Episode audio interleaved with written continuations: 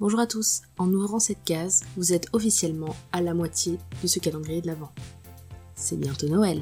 Et pour l'occasion, je vais vous parler de quelque chose qui n'a rien à voir avec Noël. Tokebi. Tokebi, c'est quoi? Est-ce que ça se mange? Non, mais le tokpoki, oui. Un tokebi est une créature imaginaire qui provient de la mythologie coréenne et qui proviendrait donc d'un objet inanimé qui aurait été abandonné par les hommes ou souillé du sang d'un humain. Son apparence est effrayante, voire grotesque. On peut l'imaginer, et c'est d'ailleurs la traduction que ça aura en français et en anglais, on peut l'imaginer comme un gobelin, petit, assez vilain, avec euh, un chapeau, une baguette magique, une cape. Vous savez, la petite créature qui vous arrête dans la forêt pour vous demander un service et qui vous donnera un objet soit très embarrassant, soit extrêmement utile à votre quête cette créature qui arrête les promeneurs pour euh, leur parler ou parfois juste les défier en duel.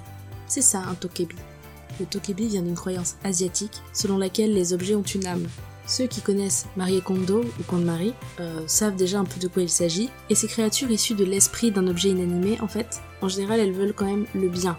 Voilà, elles punissent les gens qu'elles pensent être de mauvaises personnes en leur jouant des tours, hein, ça reste toujours assez bon enfant, et récompense les personnes qu'elles pensent être bonnes, par exemple, qui vont leur rendre un service. Et de ce que j'ai lu, le Tokebi apprécierait la lutte, et pourrait même défier les gens en balade à ce sport, et ainsi récompenser, encore une fois, les gens qui réussiraient à les battre.